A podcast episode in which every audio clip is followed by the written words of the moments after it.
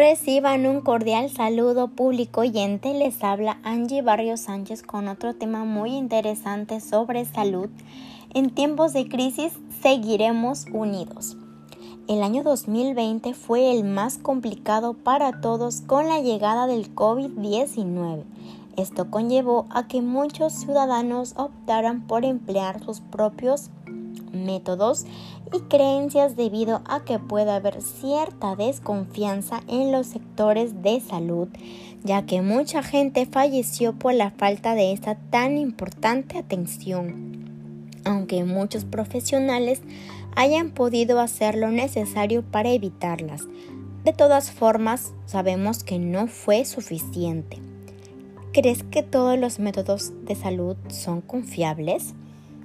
Del año 2004 al 2019, la proporción de peruanos con problemas de salud graves o leves pasó de un 55% a 69% por una mayor esperanza de vida por causas de una limitada cobertura de salud una cifra de 15.3 millones de peruanos no acuden a un establecimiento sanitario por demora de atención, lejanía o falta de dinero y prefieren acudir a una farmacia o botica.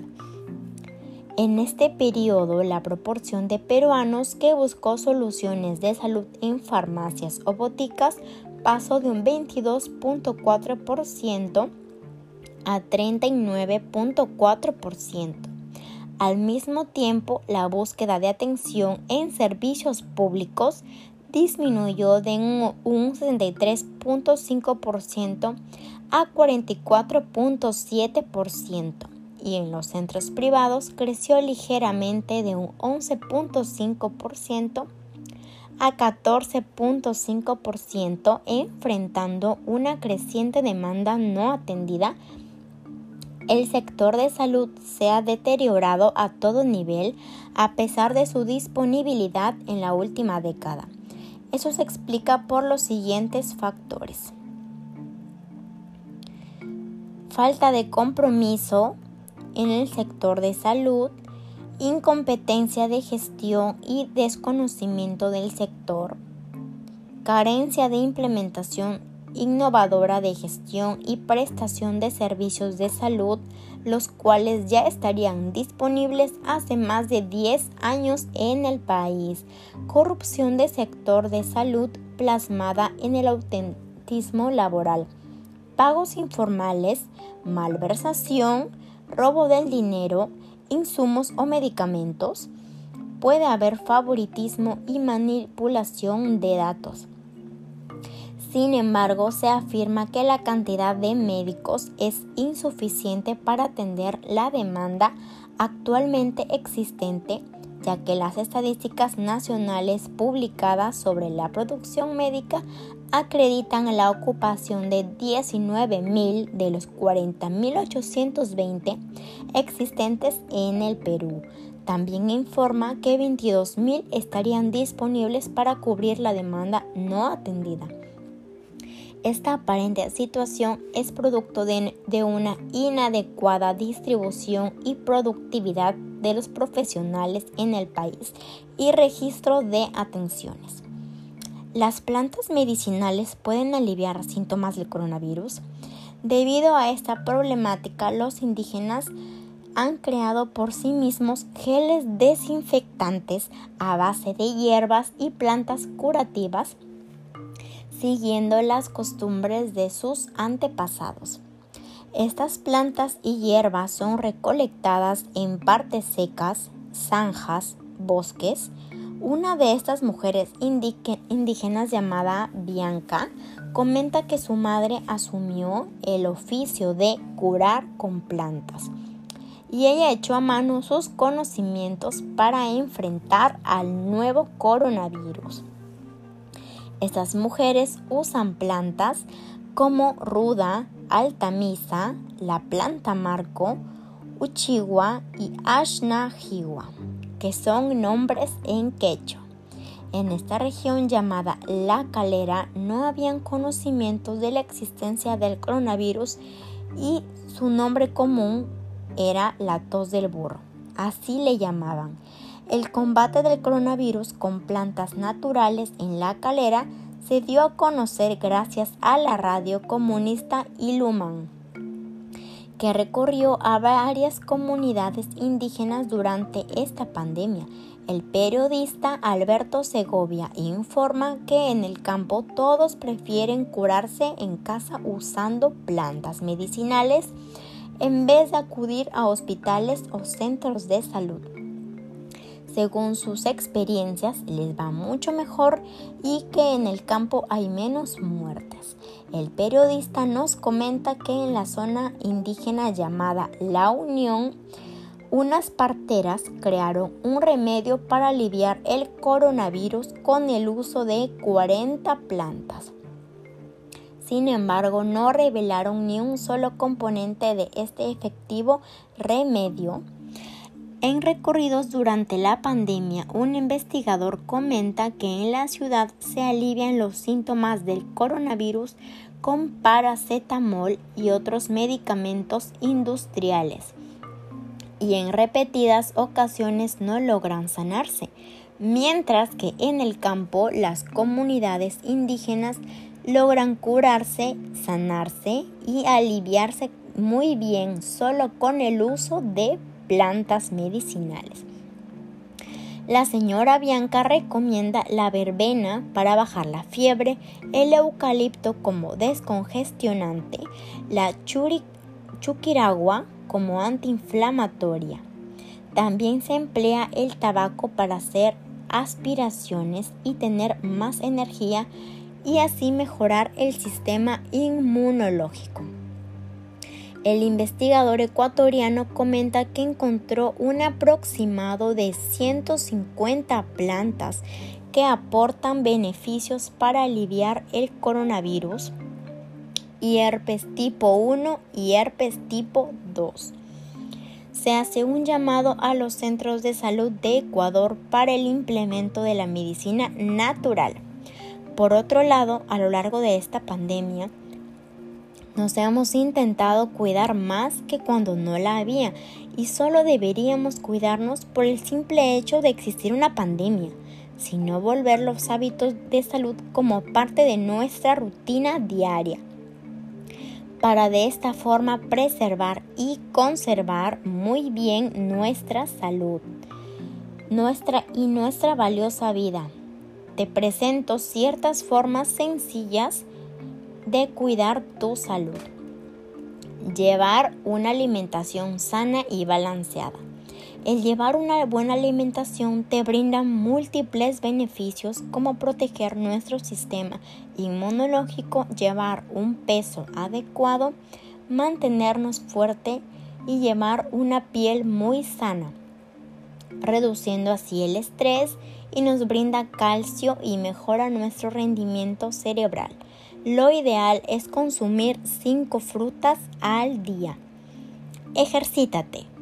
Está comprobado que el ejercicio físico regular es importante para así evitar muchas enfermedades que pueden ser enfermedades cardiovasculares, sobrepeso, obesidad y así mejorar la digestión y mejorar nuestro sistema óseo. Evita comidas grasas o azúcares. El no consumir estas comidas ayudarán a que tu cuerpo tenga una mejor producción de colágeno. Evitará el envejecimiento prematuro, mejorará tu sistema digestivo y la absorción de nutrientes. Evitará la producción de acné en tu rostro y podrás tener un peso saludable. Dile no a las sustancias adictivas. Lo único que te causarán el consumo de esas peligrosas sustancias es dañar tu cerebro, neuronas, sistema nervioso y tus sentidos, ya que este consumo afecta directamente a los órganos más delicados. Bebe mucha agua. Al beber agua además estás hidratando tu cuerpo, estamos evitando migrañas, evitando estreñimiento, evitarás riesgos de cáncer y problemas cardíacos. Lo recomendable es beber de 2 a 3 litros de agua al día. Mantén una correcta higiene. Al mantener una buena higiene de tu cuerpo y alimentos que consumes, estás previniendo de una variedad de enfermedades bacterianas e infecciosas muy peligrosas que pueden afectar tu salud provocando diarrea, infecciones en la piel, entre otras. Duerme bien. Al dormir bien generas tus células, regeneras tus células, mantienes un peso saludable, cuidas tu corazón, mejoras tus capacidades intelectuales, capacidades de coordinación. Lo saludable es dormir 7 a 8 horas al día. Distráete. Además de tener múltiples responsabilidades, es de suma importancia que te distraigas y te relajes o medites con esto vas a mejorar tu creatividad distribuyendo tu tiempo en actividades que te hagan sentir bien. Puede ser en compañía o sin ella. Es muy recomendable que en esta situación nos genere muchas molestias y estrés causantes por las personas que no cumplen ciertas normas de bioseguridad. No dejes de lado la salud mental que es igual de importante que la salud física. Si te sientes agobiado o agobiada por la situación que enfrentamos hoy en día, no dudes en acudir o consultar con un profesional para que pueda ayudarte. Recuerda usar tus redes sociales y medios de comunicación para compartir buenos mensajes y acciones que de seguro le resultarán muy útiles a tus conocidos y familiares. Finalmente sabemos que esta pandemia nos ha afectado a todos por igual. Muchos han descuidado su salud, otros la han cuidado más. Sabemos que actualmente hay múltiples factores como la tecnología, el sedentarismo y el consumismo que nos alejan de los buenos hábitos de salud, sumándose así más riesgos de contraer distintas enfermedades. Recuerda seguir los hábitos buenos de salud para prolongar una vida más saludable, los ya mencionados con el propósito de preservar una buena salud en tiempos difíciles.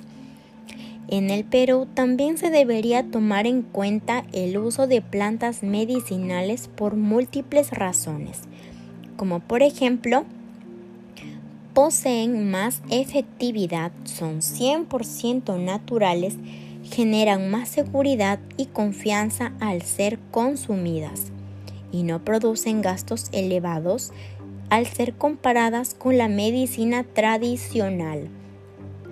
El Perú cuenta con la fortuna de ser un país multicultural y está en disposición de utilizar este método revisando sus distintos beneficios certificados por científicos e investigadores.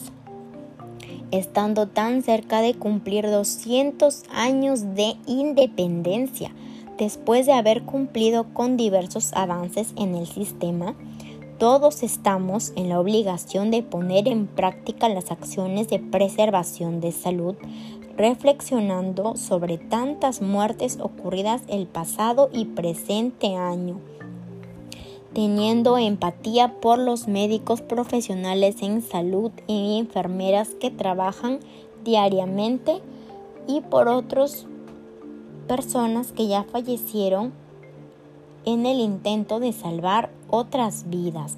Nosotros podemos poner nuestro granito de arena cuidándonos entre todos con las normas de seguridad ya muy conocidas. De esta forma evitarás y evitaremos todos muchas pérdidas. Nos cuidamos entre todos.